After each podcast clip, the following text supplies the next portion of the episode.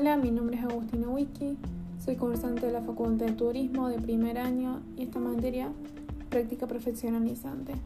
Vamos a hablar de la industria de la hospitalidad del hotel de inmigrantes.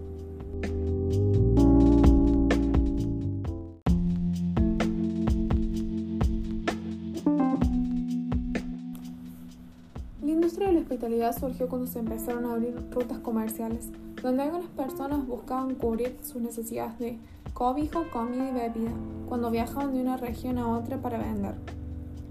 Cuando los antiguos hombres se aventuraron a salir de sus asentamientos habituales, no había hoteles en los cuales pudieran hospedarse. Por esta razón armaban sus tiendas donde lo deseaban.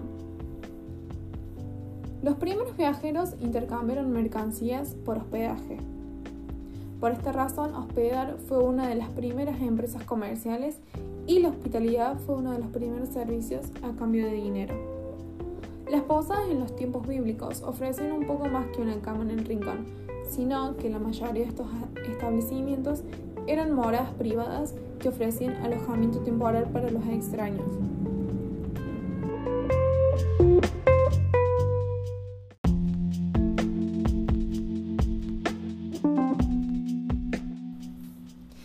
Acercamiento a la revolución industrial y los cambios sociales, económicos y políticos que trajo aparejada a miles de personas, se vieron impulsadas a emigrar en busca de mejores horizontes. Hasta en la década de 1870 los viajes transoceánicos eran muy largos, pero las mejoras tecnológicas lograron acortarlos un par de semanas. A partir de este momento, los contingentes de inmigrantes se fueron acrecentando año tras año. Esta situación obligó a las autoridades nacionales a brindar un auxilio efectivo a los recién llegados.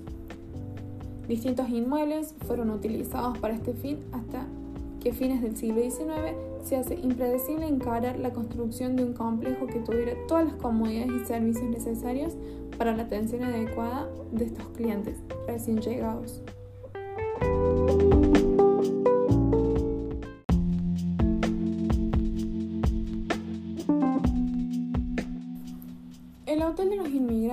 Llega para solucionar un problema estructural serio, alojar a los grandes oleadas inmigratorios que arriban a la Argentina de manera creciente desde la década de 1870. El complejo está conformado por diversos pabellones destinados al desembarco, colocación, administración, atención médica, servicios, alojamiento y traslado de los inmigrantes.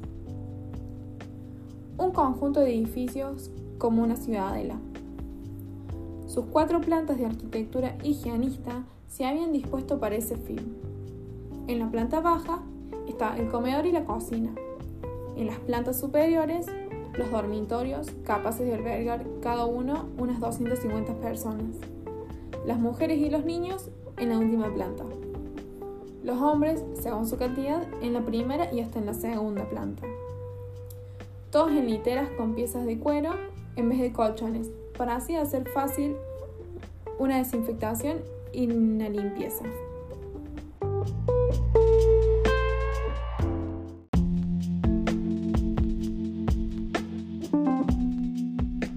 La rutina de los que se alojaban era muy estricta.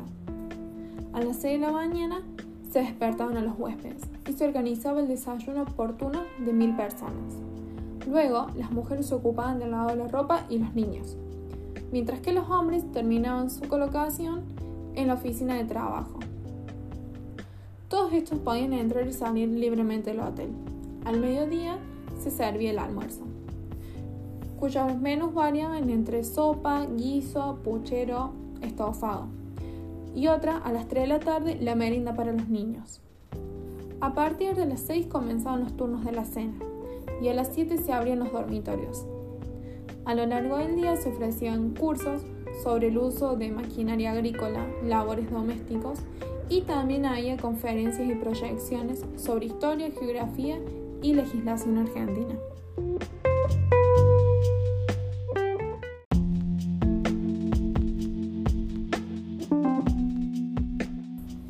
En este hotel se podía llegar a albergar hasta 3.000 personas. En teoría, solo podían estar 5 días, el tiempo para encontrar un trabajo en un país en ese entonces lleno de oportunidades, sobre todo en inmensos campos de tierras más fértiles del mundo.